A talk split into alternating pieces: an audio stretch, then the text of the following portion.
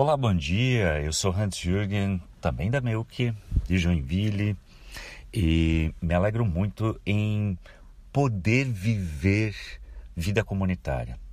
Vou explicar para você por que a partir da nossa meditação de hoje.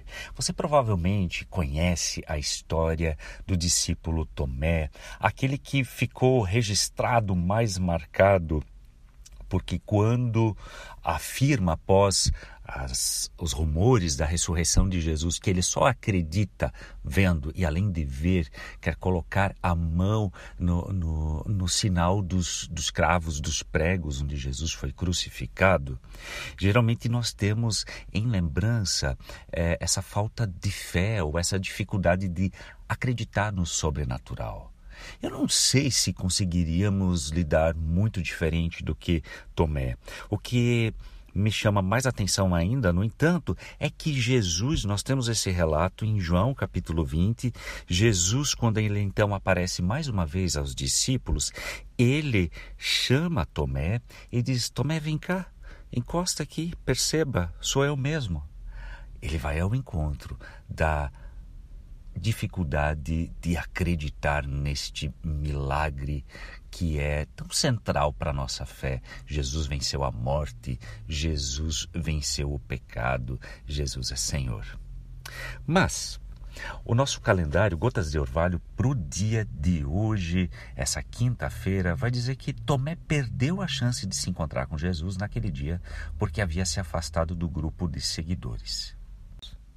Uau, isso é uma fala bastante, bastante forte.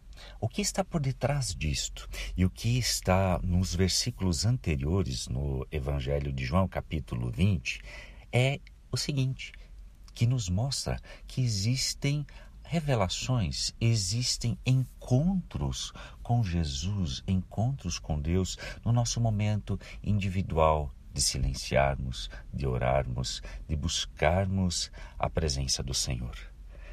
No entanto, há também aquelas revelações que Deus nos dá no coletivo, no grupo dos discípulos. E se você observar comigo, João 20, versículos 19 até o 23, você vai observar que naquele domingo da ressurreição, Naquele momento, os discípulos estão reunidos com medo, porque até então eram só rumores de que Jesus havia voltado à vida. Mas o que eles tinham visto enxergado até então é a prisão, a condenação e a morte de Jesus.